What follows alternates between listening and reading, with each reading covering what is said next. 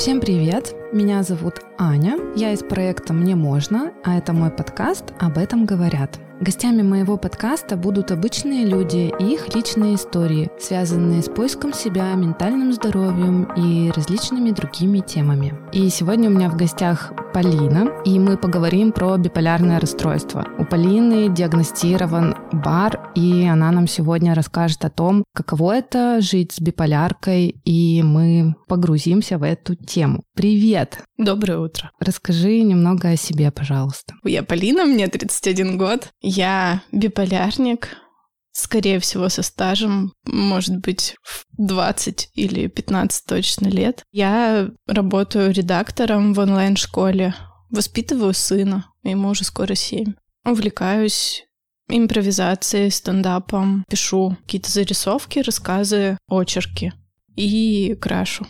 А это меня успокаивает. Крашу. Что ну, ты типа красишь? де- декор, интерьерные всякие штуки. Круто. Расскажи, пожалуйста, что такое вообще биполярное расстройство? Это расстройство настроения. Ну, вообще, изначально это называлось маникально-депрессивный психоз. Такое страшное название советским чем-то отдающее. Вот сейчас склонны чаще называть это биполярное аффективное расстройство. Ну, это психоэмоциональное расстройство, вот так вот будет точнее, мне кажется. И иные классификаторы также называют это ментальным расстройством, потому что, ну, главным образом это задевает какие-то мыслительные процессы. В чем оно выражается? Суть его в чем? Ну, это перепады настроения, проще говоря. То есть, если в двух словах, то это скачки, эмоциональные качели. То есть это, насколько я понимаю, фазы мании, гипомании, которые чередуются с фазами депрессии. Да, то есть можно выделить две таких крайних фазы. Эпизоды это называется. Это маниакальная фаза, депрессивная. Бывает также гипомания, но стабильное состояние тоже есть. Это называется ремиссия. То есть можно сказать, что период обострения — это как раз вот эти пиковые фазы. Чем отличается мания от гипомании? Вот меня давно этот вопрос интересует. Ну, вообще, начнем с того, что есть два варианта бар. Это бар первого типа и второго типа. И в первом типе как раз речь идет о мании и более крайних проявлениях, то есть психоз, ну, маниакально-депрессивный, там более ярко выражен. То есть там прям конкретно штырит, Мгм. прям психоз-психоз. Бар 2 — это гипомания, ну, то есть скорее более сглаженные фазы, ну, это более, можно сказать, мягкая, что ли, форма. То есть э, человек не настолько оторван от жизни и от общественной жизни. То есть он, ну, более-менее социализуется. Это в баре 2. Мгм. Помягче как бы все протекает.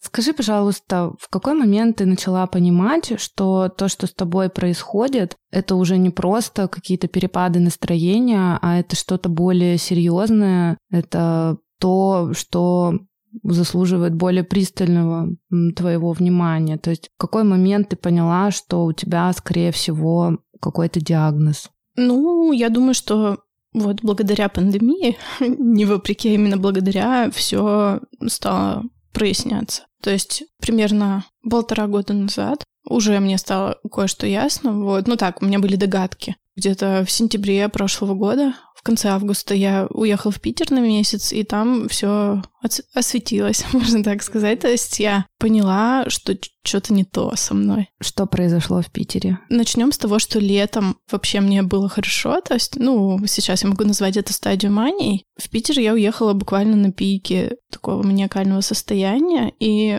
там с этого пика я слетела в, просто на дно. Ну, там дошло до психоза, до панической атаки, которая у меня была. То есть я, в принципе, даже не знала, что это такое, но там я узнала. Резко ушла потом в минус, в противофазу. А расскажи, пожалуйста, как это выражалось, паническая атака, что это такое, что с тобой происходило физически, о чем ты думала в эти моменты, как это, что это? Ну, во-первых, да, это, это такое гипертревожное состояние, ну, паника внутри, и ты ничего не можешь сделать. То есть у тебя как будто бы парализовано все тело. Вот, учащенное сердцебиение, пульс, и ну, как будто бы тело перестает тебе принадлежать, а ты им не владеешь, вот, и сознание тоже заблокировано, потому что, ну, ты не можешь даже никак проанализировать, вот что-то сделать, то есть выбраться как-то из этой скорлупы, вот, ну и в целом состояние вот этой гипертревожности, оно очень сильно истощает. То есть после этого ты выходишь чуть ли не инвалидом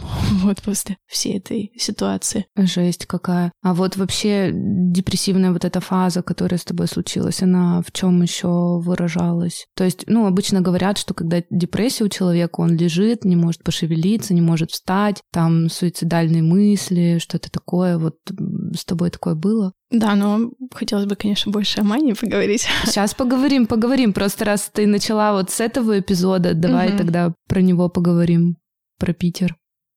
Да. Питер сам по себе способствует как-то. Да, но тогда было хорошо. То есть там и погода была не такая, как у нас. Там было, можно сказать, бабье лето, вот, все очень красиво, и он не располагал к тому, чтобы там так сильно заболеть, вот. Я бы назвала это как то, что меня выключили из сети. Mm-hmm. Вот это очень хорошая, мне кажется, метафора, потому что когда в тебе еще вчера бурлила энергия, и ты не могла спать, потому что тебе хотелось все время что-то делать, были силы, были желания, самое главное, а потом вдруг тебя внезапно вырубает, и ты не можешь встать. Ты не можешь встать, ну, даже не столько физически, хотя и это тоже тяжело, а морально ты не знаешь зачем. То есть тебе как будто бы вынули все устремления, вектор убрали, и интерес к жизни, он где-то на зеро. То есть вообще непонятно, зачем вставать и что-то делать, куда-то идти двигаться, а надо сказать, что я была там с ребенком.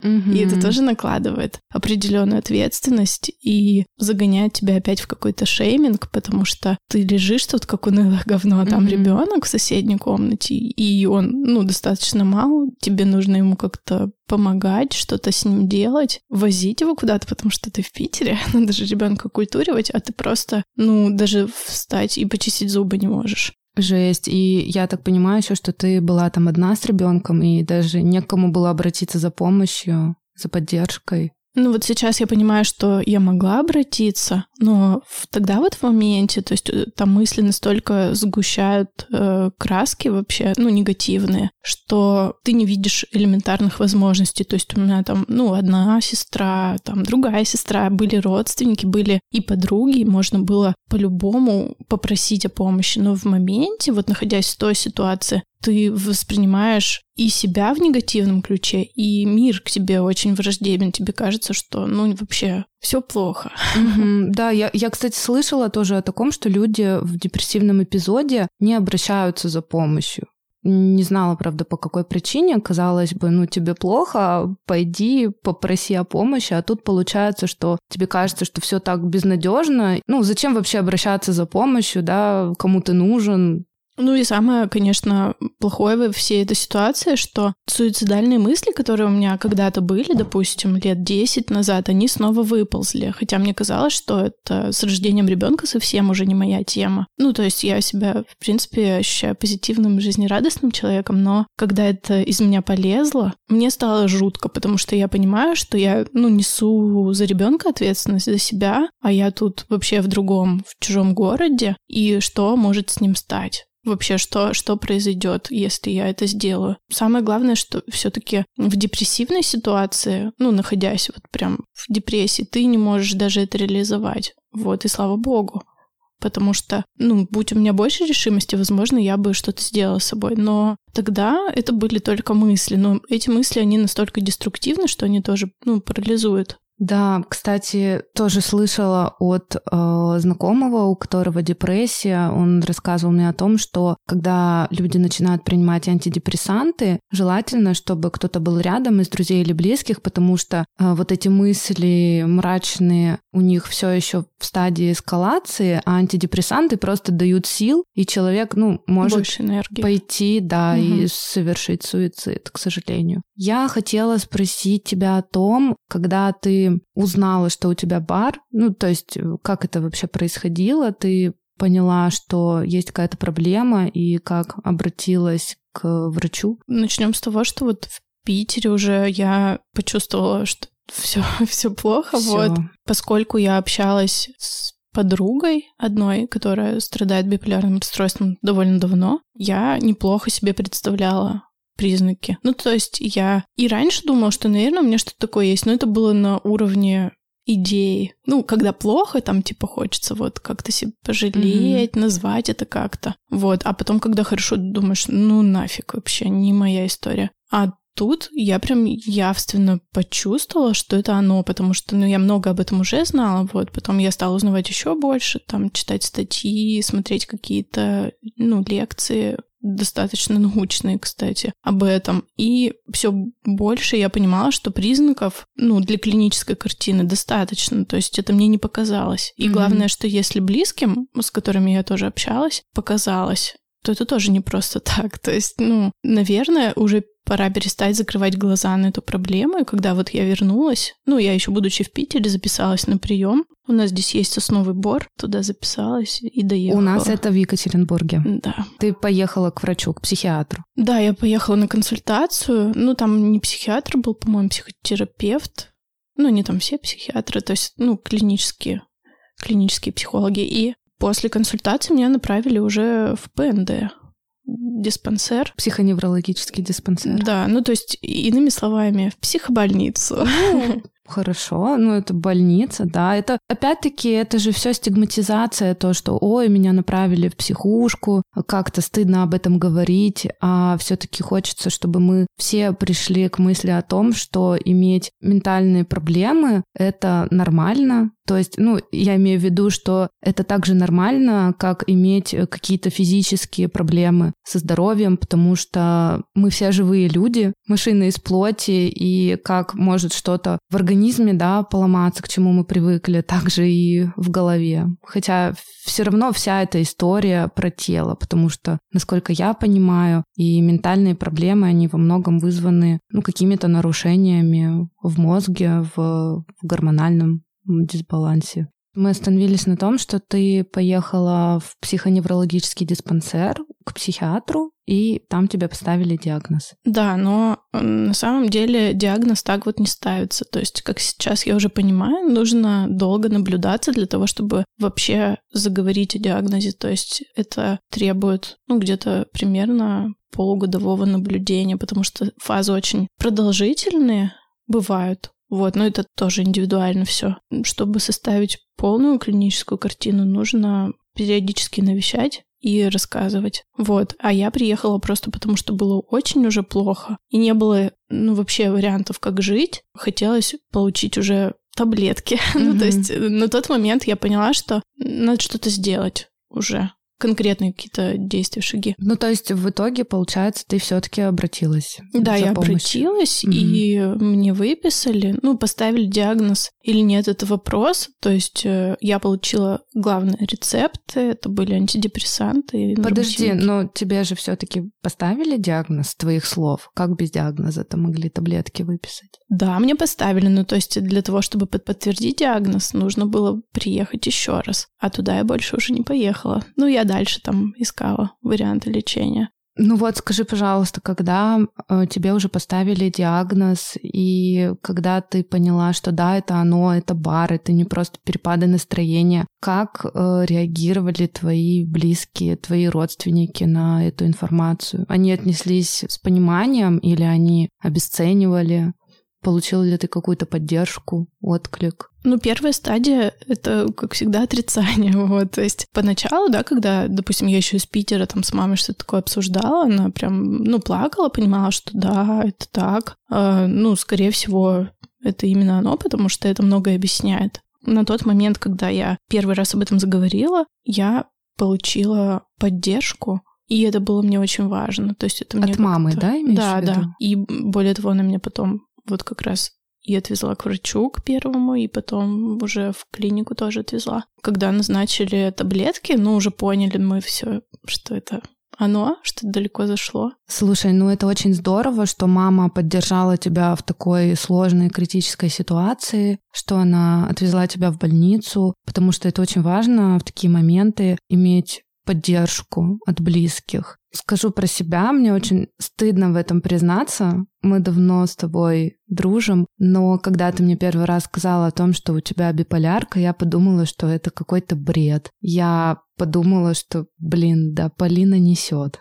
Этого не может быть, она что-то придумала непонятно зачем. А потом, когда ты начала мне сбрасывать ролики про биполярку, я их посмотрела, я почитала, потом я увидела тебя в депрессивном эпизоде, потом я начала более внимательно смотреть на то, что происходит с тобой в периоды мании, и я поняла, что это оно. То есть я могу сказать, что то, что я это обесценила поначалу, было связано только с одним фактором, с отсутствием информации и отсутствием осведомленности о том, что это такое. И это в целом ситуация, которую мы наблюдаем в обществе. То есть то, что человек не понимает, не знает, он обесценивает, он встает в такую враждебную позицию и в стадию отрицания. То есть говорит, нет, этого нет, или там, этого не должно быть, это не оно, это не то. Поэтому в целом мне очень хочется, чтобы люди не обесценивали, да, когда им человек говорит, что у него какая-то проблема или просто говорит какую-то правду о себе, а попытались разобраться в вопросе для начала, хотя бы погуглить, почитать о том, что это такое, потом уже давали какую-то обратную связь.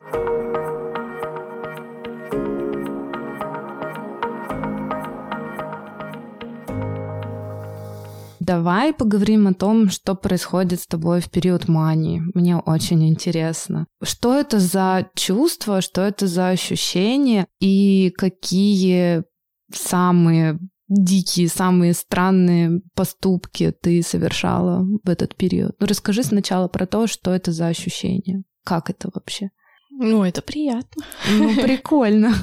Безусловно, это вот та часть, которую бы хотелось оставить. То есть, если мы говорим о том, что полного излечения нет, но я все еще в него верю, то маниакальные фазы я бы прям вообще я бы оставила их на всю жизнь перманентными. Другое дело, что это несовместимо с жизнью, потому что это как такая... Это как приход наркотический. То есть, ну, тебе настолько хорошо, что это не может длиться вечно точно, потому что это переизбыток психической энергии, и в таком состоянии приподнятом, ну, организм не выдерживает долгое время. Вот, и надо сказать, что вот когда в Питере меня дропнуло, когда меня отбросило вниз, это все сопровождалось именно физическими сбоями, то есть в организме, ну, расстроилась. Э, то, что обычно расстраивается, ну, то есть психосоматика пострадала. Когда тебе хорошо, то есть ты живешь на каких-то сверхскоростях, на максималках, и это, ну, не может так продолжаться. То есть организм, он э, истощается настолько, что вот ты потом просто лежишь и не понимаешь, ну, а почему так произошло, а почему? Потому что в моменте самоконтроль отсутствует, и ты не можешь себя осадить, как-то остановить. То есть когда я просто садилась на велосипед и проезжала по сотке километров в день,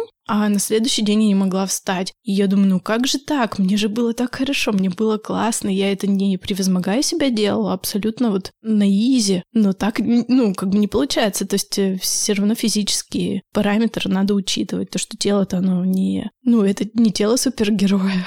Вот mm-hmm. мы все таки в реальности живем. То есть э, ты как будто разобщена со своим телом, ты не понимаешь, да, где границы, да. когда надо остановиться. Да, это называется, по-моему, деперсонализация. Ну, то есть ты, собственно, я не слышишь, не чувствуешь, и те какие-то сигналы, которые тебе организм подает, ты их ну, просто игнорируешь. Даже не то, чтобы игнорируешь, ты их не воспринимаешь, то есть они до тебя не доходят.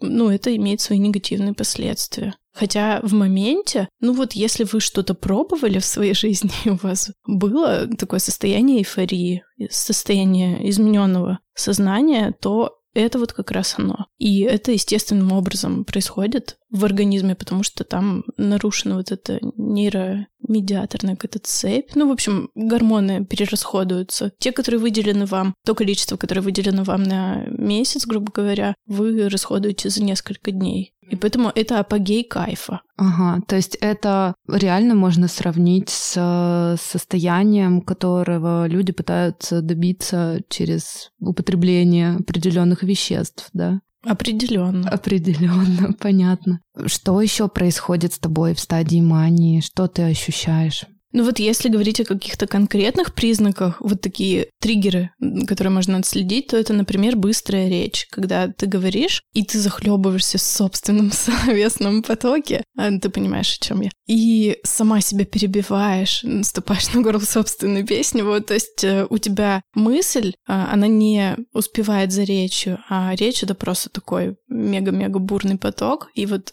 сейчас очень удобно во времена голосовых сообщений отследить, когда фаза началась. То есть иногда я переслушиваю голосовые свои понимаю, что вот тут-то я попала. Тут-то все и началось. Да, mm-hmm. и, соответственно, ну, это очень разнится состоянием депрессии, когда ты с трудом вообще формулируешь, когда у тебя ну, slow motion, и речь очень заторможенная и не ну, какая-то вообще не оформленная, можно сказать, как будто только вчера говорить научилась. Также для мании характерна генерация идей. Это вот когда ты лежишь, еще, конечно же, расстройство сна. Вообще у меня такой лозунг «я сплю 4 часа». И мне кажется, это со мной всю жизнь. И вопрос, да, от этого состояния всегда немножечко такое шальное. странное, да, шальное. Или это наоборот. Все, в общем, взаимовлияет. И из-за этого вот генерация идей куда-то тебя от реальной жизни очень сильно далеко отбрасывает. Вот тебе кажется, что ты бог, ты все знаешь и все понял, то есть третий глаз вообще определенно открылся, вот, и хочется со всем э, миром этим поделиться. Вот, и я вспоминаю, допустим, прошлое лето, я тогда ну, была еще новичком на своей работе, а работа у меня удаленная, у меня удаленный коллектив, и все они обо мне сейчас, наверное, имеют самое странное представление, вот, ну, хотя уже кое-кто знает, и сейчас все в порядке. А тогда я нарушала границы. То есть в моменте мне казалось, что все в порядке вещей, и я ничего дурного не делаю, но когда я писала там клиентам, хотя я вообще напрямую не веду коммуникации с клиентом, это мне запрещено, так я нарушала субординацию, и удивительным образом меня не уволили за это. Вот, то есть давала какие-то советы по развитию бизнеса и так далее. Mm-hmm. Ну, то есть тебе кажется, что ты все знаешь, и я сейчас да. просто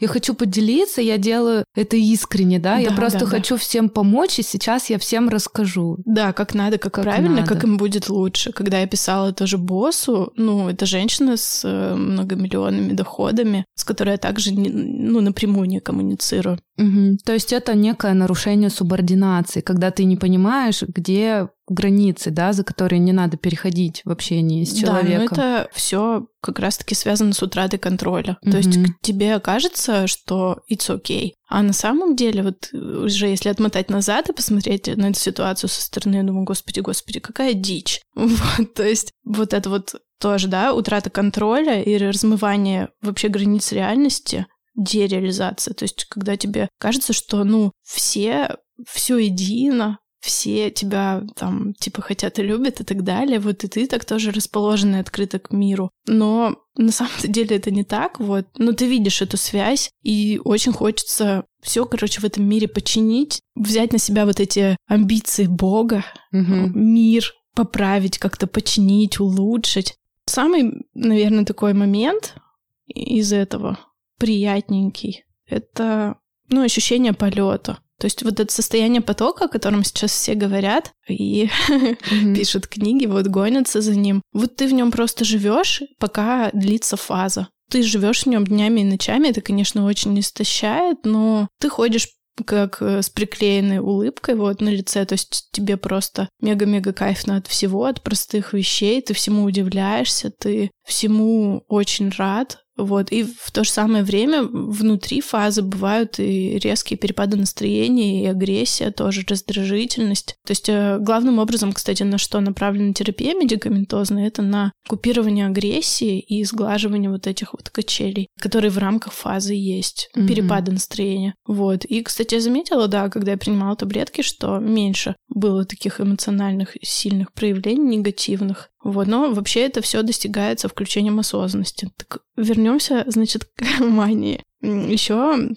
У меня было расстройство пищевого поведения, то есть когда у тебя мания, тебе есть вообще не хочется. Ну, ты не, не чувствуешь, не слышишь вот эти вот сигналы обычные, физиологические. Не все, к счастью, какие-то ты слышишь. Mm-hmm. Ну, то есть ты не спишь, не ешь. Да, не спишь, не ешь. Я бегала по 8 километров, хотя обычно я бегаю 3. И я вот, ну, бежала как-то 8. Я поняла, что это потому, что я не, не выпила таблетку или потому, что мне дозировка как-то не подходит. То есть тебе просто, ну, легко ты бежишь, тебе кайф, но ты не можешь остановиться, потому что тебе классно в моменте. Вот, но на следующий день тебя просто, ну, выключили опять же из сети, тебе тяжело даже встать. Также вот, ну, эта утрата контроля, она очень сильно отражается на финансах. У меня вот много знакомых тоже с подобным диагнозом, которые отмечают, как сложно себя контролировать от каких-то необоснованных покупок. Вот, когда ты покупаешь ну вот как у меня, допустим, было те вещи, которые тебе вообще не по карману и не нужны. Это что, что например, Ну ты вот, купил? например, я сходила на тренинг, который больше моей зарплаты был на тот момент. Да, а зачем я это сделала? То есть, когда меня пытались остановить близкие, я говорила, да ладно, вот я типа в моменте, я так чувствую, мне это надо. Mm-hmm. Да, все будет вообще. Сколько ты денег потратила, если не секрет? Ну, это больше 30 тысяч стоило за несколько часов.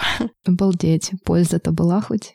Ну, польза. Да, очень много. Ну, тебе, наверное, казалось, да? Мне казалось.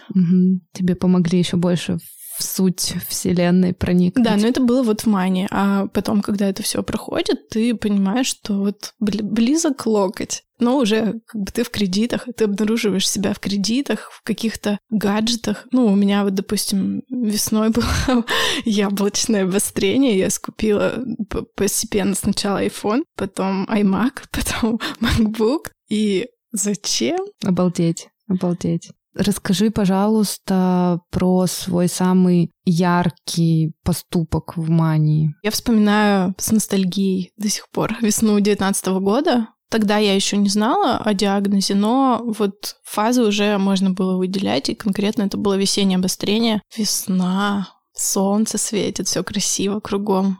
Природа пробуждается и меня бомбит. Вот, я тогда только разъехалась с мужем бывшим, и собственно, что-то меня дернуло пойти на сайты знакомств. Я зарегистрировалась, это был, был какой-то международный сайт. Я очень быстро познакомилась там с человеком. Даже не знаю, как и зачем, но когда он мне предложил с ним увидеться, я сказала «да». Я вообще за любой движ, но это было довольно-таки рискованно, но в моменте мне казалось, что все в порядке. И меня поддержала мама, то есть она согласилась остаться с ребенком, и я улетела. Я улетела спустя неделю после знакомства на другой конец света. Куда? В ЮАР.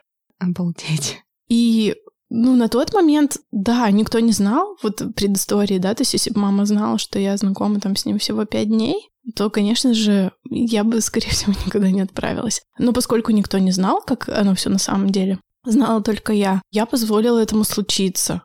И слава богу, что все так произошло. То есть, что, во-первых, я оттуда вернулась живой, здоровой, что человек оказался нормальным абсолютно. То есть какие-то, можно сказать, отношения начали складываться. Хотя вот э, если бы другой какой-то здравомыслящий, здоровый человек оказался погруженным в эту ситуацию, он бы меня вот так вот потряс за плечи и сказал, так по щекам еще, может быть, треснул, сказал, ты что творишь? Да, и надо сказать еще, что в этот период э, мы с тобой перестали общаться, а если говорить точнее, ты перестала общаться со мной, потому что ты тогда выдвинула мне условия определенные. Ну, типа, ты токсичишь. Ну да-да-да, что, что мы будем продолжать общаться, только если ты будешь говорить и там какие-то пять тем, там о радости, о деньгах, о чем-то еще. И О, Господи. я подумала, что то, типа, чтобы общаться, нужно выполнять какие-то условия. Ну, надо сказать, что ты отдалилась на тот момент. Я не знала о том, что у тебя происходит в жизни, но я видела тебя в периоды другой дичи, которую ты творила, и пыталась как-то апеллировать к критическому мышлению, но это совершенно бесполезно. Я видела, что это не работает абсолютно. То есть тебе кажется, что ты все делаешь правильно, что ты понимаешь, что с тобой происходит, да, по факту через неделю, там через две ты понимаешь, что ну это была какая-то дичь, так не надо было делать. Да, ну вот э, можно еще сказать, что, точнее, это нужно прям сказать, что в такие моменты, в фазы мании обостряется сексуальное влечение, то есть либидо конкретно на максималках, вот, и с этим связано то, что ты контроль теряешь, и уходишь в какую-то... Беспорядочную половую жизнь. Да, угу. вот в такую вот историю. И это всякий раз э, какие-то новые впечатления, новые люди. Это незащищенный секс. Угу. К сожалению, да. мне приходится это констатировать, потому что это так. И тебе интересно, это экшен, это приключение. А другое дело, что они иногда заканчиваются не очень хорошо. То есть ну, я не буду сейчас, допустим, углубляться в какие-то подробности, вот, но тебе кажется, что ты влюбилась, и ты, ну, там, типа, впадаешь вот в это состояние, э, доверяешь человеку, открываешься, а потом в какой-то момент тебя выключает, и ты понимаешь, что, ну, это вообще что-то не твое. Вот, ты куда-то вляпалась опять, вляпалась уже достаточно глубоко, mm-hmm. но все проходит, к тебе возвращается трезвость, ты находишь себя какой-то абсолютно не в ресурсе, вы раздаешь свою да. энергию, то есть да, направо и налево получается. Да-да-да, это очень сильно жрет ресурс, то есть в частности такое половое поведение распущенное, можно угу. так сказать. Ну и более того, ведь э, незащищенный секс может привести еще к определенным проблемам, когда ты выходишь из э, фазы мании, осознаешь, что это вообще такое было, да, как, как это могло со мной произойти, потому что, ну, я сомневаюсь, что человек показывал тебе справки в моменте. Да-да, и ты начинаешь сразу же чекапы делать. Чекапы, да. Ты... Ну и, наверное, тревога какая-то еще появляется. Тревога, конечно, есть. И более того, ты начинаешь человека сразу же окучивать, да, своими подозрениями и сомнениями, но ведь человек-то не виноват. Это mm-hmm. все твоя какая-то неосмотрительность, неосторожность и безответственность. Ну, я бы сказала, что это обоюдная история, безответственность обоих, если оба человека идут в такой контакт. Ну, возможно, да, но как бы это все равно личное дело каждого, то есть. Ну, ну да, да, конечно, конечно, что если ты пошла на это, ты берешь эту ответственность на себя. Просто человек думает, что ты сознательно так себя ведешь, а в этот момент у тебя здравомыслия и самоконтроля совсем нет. Он не понимает, с чем имеет дело.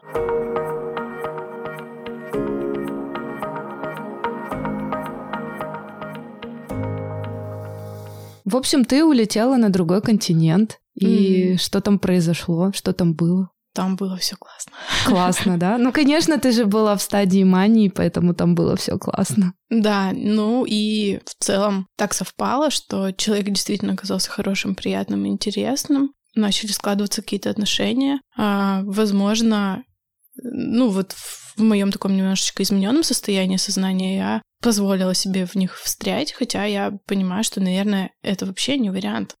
Когда ты только-только выходишь из брака и даже еще не оформила развод, это не экологично, как минимум, да, вписываться в что-то серьезное. Но я вписалась в это дважды. И когда у меня случилось следующее обострение, вот, я вновь туда полетела. А, то есть ты два раза летала туда? Да, и всякий раз, ну, после этого я испытывала глубокую депрессию, вот после того, как там у меня была маниакальная стадия, ну, потому что так именно и получается. Слишком много эмоциональных потрясений, они тебя выводят в какую-то такую плоскость, и после этого, ну, неизбежно, неизбежно падение, вот, то есть это просто закон баланса, что ты с пика уходишь опять в минус. На дно, да. Да. Угу, понятно. А я вот еще знаю, что ты прилетела туда к этому молодому человеку, с которым ты познакомилась, но тебе хотелось там тусоваться еще с другими парнями. Да, именно так и было. И это было,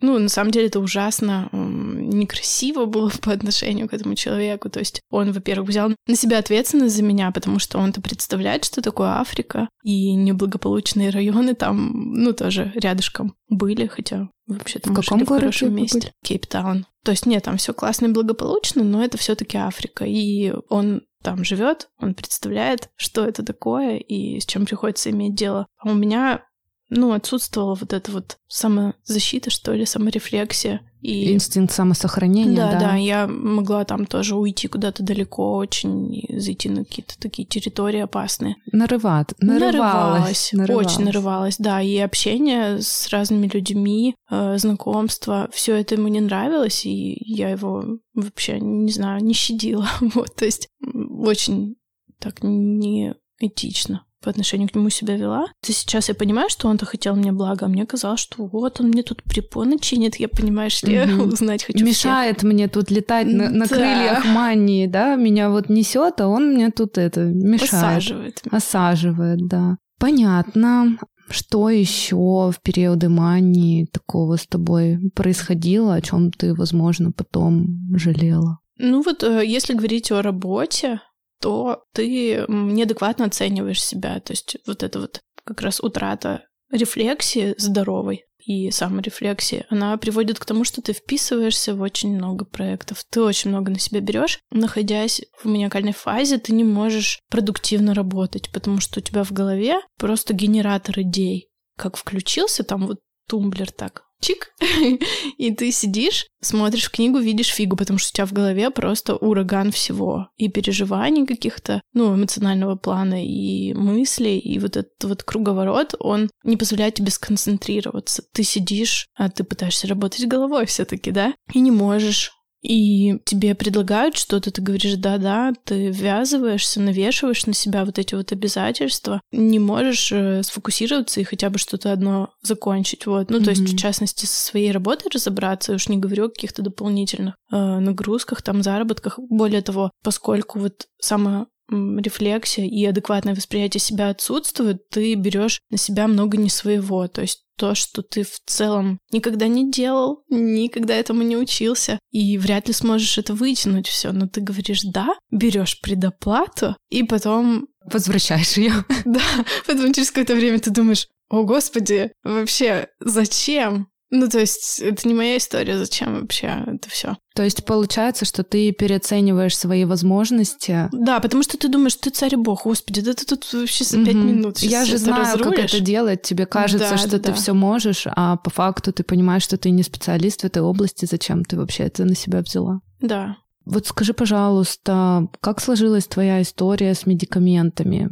Помогли ли тебе таблетки, которые выписал врач? Были какие-то побочные эффекты? Да, я принимала всего, получается, три препарата. Первый раз, когда я обратилась в психоневрологический диспансер, мне выписали антидепрессант и нормотимик. Нормотимик — это стабилизатор настроения. Я вообще ничего не стала принимать. То есть я купила препараты, ну, нельзя сказать, что это само по себе помогло, нет. Я очень испугалась. То есть я купила их, поставила на полку, и мне было страшно принимать, потому что я не хотела признавать свою болезнь. Ну, то есть я думала, да, само пройдет, само пройдет. Но когда я общалась с подругой, которая имела опыт принятия антидепрессантов, положительный опыт, надо сказать, она мне посоветовала вообще незамедлительно начать терапию медикаментозную, потому что чем дольше я оттягиваю, тем хуже мне становится. И это просто, ну, время работает мне во вред. И еще же есть такая история, что в периоды мании тебе кажется, что ты здоров, что с тобой все в порядке. И, насколько я знаю, многие люди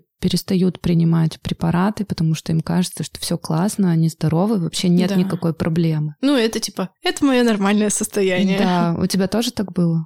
Ну нет, я как раз-таки пыталась купировать манию. Ну, изначально, да, мне назначили антидепрессант и нормотимик, чтобы из депрессии выйти. А когда я стала принимать, это уже была весна, весенняя вот эта маниакальная фаза. И тогда я уже просто, ну, начала нормотимик, потому что антидепрессант как-то не пошел, и он, опять же, влияет на вот эти вот скачки. То есть он может фазу, в противофазу переключить, и это тоже опасно. То есть, ну, мы не знаем заранее эффекта. И, ну, у меня врач так сказал, что как бы это излишне. То есть нужно просто попытаться сгладить эмоциональные вот эти вот эмоциональную лобильность, как-то стабилизировать то, что в голове. Потому что в голове в ситуации психоза там сгущаются краски и мысли очень негативные вот, по отношению к себе и вообще в целом к миру. Угу. И вот это такое состояние, можно сказать, что это агония. То есть это состояние, которое который испытывает обычный, ну, нормальный, да, человек здоровый в ситуации стресса, когда ему нужно быстро что-то решать. И вот ты в таком состоянии живешь и живешь уже много месяцев. И, ну, надо было что-то делать. Вот, то есть я начала принимать, принимала по большей части нормотимик. Это такой препарат, который вообще назначают э, людям больным эпилепсией. То есть он сглаживает, ну, можно сказать, припадок. Припадок, конечно, не конвульсивный, но эмоциональный. Они немножечко как мне это объяснял врач, обламывают кайф. Конечно же, неприятно, когда тебе кайф обламывают, но mm-hmm. когда ты понимаешь, что это тебе же во благо, и это потом позволит избежать депрессии, а просто сгладит твое состояние вот до какого-то ровного, такого эмоционального минимума, вот, то это хорошо. Но у меня полезли побочки по телу. Ну, я когда отследила, поняла, что это связано с приемом препарата, и потом поменяла его на другой, но это уже был другого спектра, психотический, антипсихотический препарат, нейролептик. Вот, но он тоже не очень хорошо отразился, правда, получилось все не сразу, вот это увидеть но он отразился на расстройстве пищевого поведения. То есть оно и так было такое очень нестабильное. Потом оно в конец расстроилось, и я вынуждена была слезть. Угу. А сейчас ты принимаешь какие-то препараты? Нет, я пью только... Воду?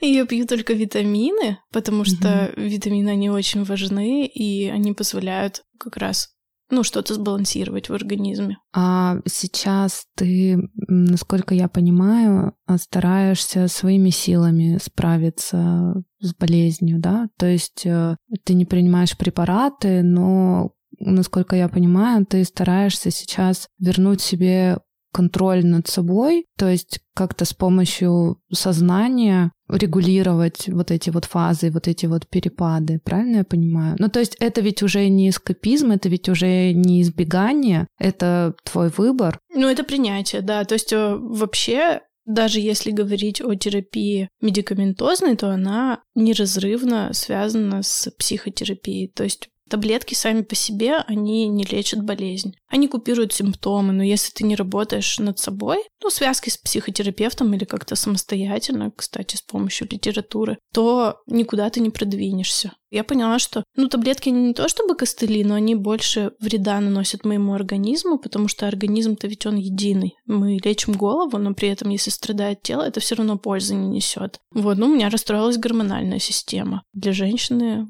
Гормоны — это и красота, mm-hmm. и молодость, и это меня очень беспокоило, поэтому я решила, что попробую пока так, самостоятельно. Ну и если говорить о самопомощи, то важно включать осознанность. То есть вот ну, практика осознанности — это то, что сейчас я пытаюсь делать и вижу уже результат. То есть в моменте я могу себя осадить, остановить. Ну, может быть, не всегда, но уже стараюсь так делать. Вот, и вижу, что это помогает сгладить и качели и не позволить себе выйти в ту или иную фазу. То есть сейчас у меня такое ровно спокойное состояние. Вообще, мне кажется, без каких-то покачиваний и ухода в агрессию, которая, кстати, ну вот я уже говорила, да, она у меня была. И было ее много. Агрессии? Угу. А в чем это выражалось? Ну, это и аутоагрессия, когда ты, ну, буквально к себе очень э, много негатива испытываешь и начинаешь его выражать. У меня это вот было расстройство пищевого поведения, и таким образом я как бы себя наказывала за что-то. Еще, ну, агрессия по отношению к другим людям, и тут опять же Привет. Привет. Да, то есть вот эти наши с тобой волны общения, когда mm-hmm. мы не общались все лето и снова тут начали, да, это тоже все. Ну, нет хорошей жизни. То есть, если ты в стабильности, то ты можешь поддерживать социальные связи, контакты, это нормально. А если тебе плохо, ты уходишь куда-то в себя, ты становишься совершенно антисоциальным типом. Угу.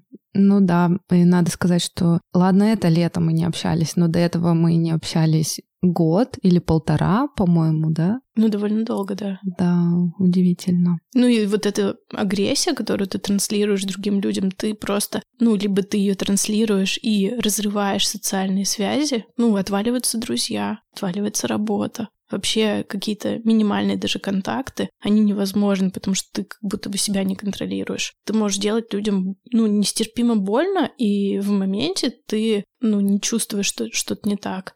Другое дело еще, когда это все направлено на близких, на твой близкий круг. Ну mm-hmm. и это самое стрёмное. Ну, в целом можно сказать, что если не уделять внимание этому заболеванию, если не, не диагностировать, не лечить, то биполярное расстройство может разрушить твою жизнь, можно так сказать. Можно сказать так, но я тут недавно узнала, что если не лечить биполярное расстройство, то оно само проходит.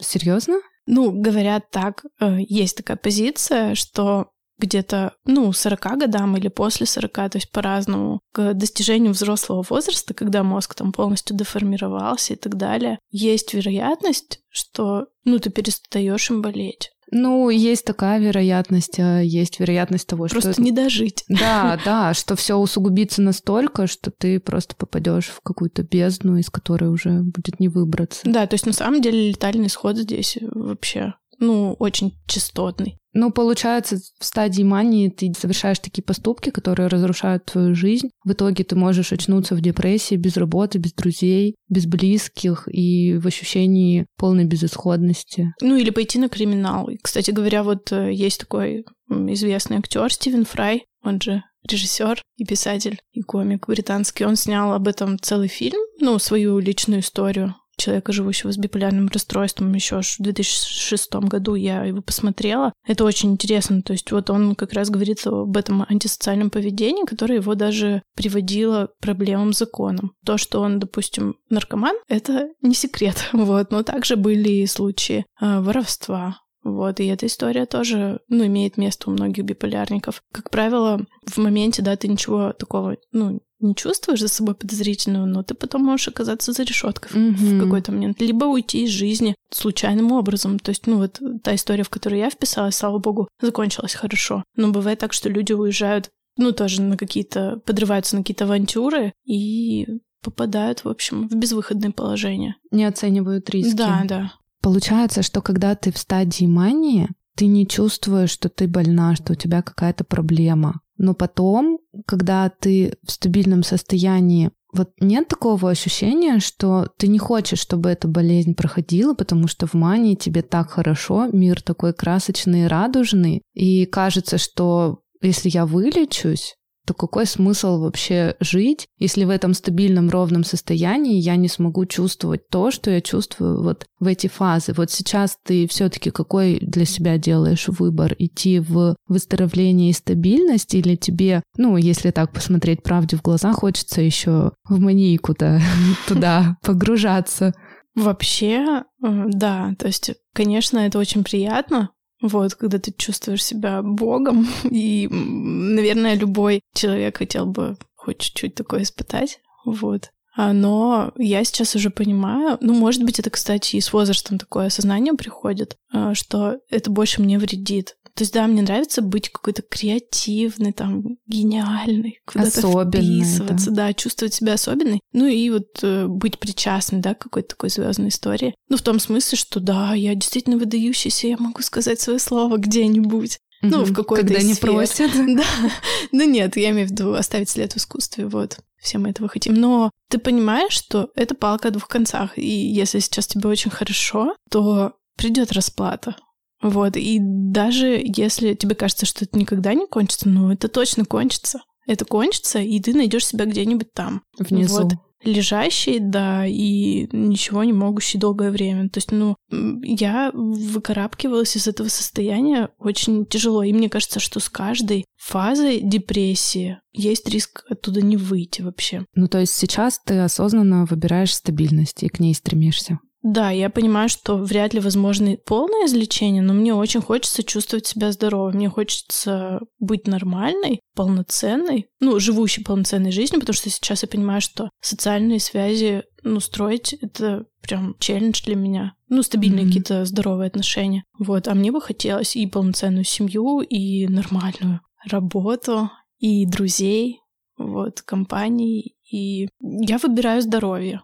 То есть я понимаю, что, ну, это вряд ли возможно просто так, да, от, от того, что я это выбрала, это работа над собой продолжительная и непростая, но я выбираю вот это вот, чем, ну, куда-то уехать, да, в место. Где мне помогут. Mm-hmm. И тогда есть риск вообще никогда не вернуться к нормальной жизни, потому что голова очень страдает. Вот я понимаю последствия и чувствую их уже на себе. Ну вот, например, там когнитивные функции, они немножечко задавлены. Ты имеешь в виду медикаменты? Да, последствиями медикаментов. Ухудшение памяти и концентрации, еще какие-то такие неприятные моменты. Но я не хочу дальше туда идти, углубляться в болезнь. Вот, я хочу в здоровье. Задам, видимо, последний вопрос уже. Что ты можешь посоветовать людям, страдающим биполярным расстройством, или, может быть, людям, которые только начинают осознавать, что с ними происходит? Ну, во-первых, это ликбез. Я mm-hmm. думаю, что это первое, что сейчас, кстати, очень хорошо получается у всех делать. То есть и в Ютубе много об этом есть роликов, и очень много книг об этом написано. Ну, вообще из каждого утюга, мне кажется, сейчас это слово звучит, оно такое затасканное. Если вы чувствуете, и если вы думаете, что вам показалось, возможно, вам не показалось. То есть стоит больше об этом узнать и раньше обратиться, потому что чем раньше вы обратитесь, тем э, выше шанс того, что вам назначат адекватное лечение, и вам станет легче жить. Ну, потому что на самом деле я понимаю, что жизнь с биполярным расстройством — это э, жизнь, ну, на пороховом погребе. это очень mm-hmm. непросто. Ты каждый день превозмогаешь себя. Ну, мы же все стремимся к счастью.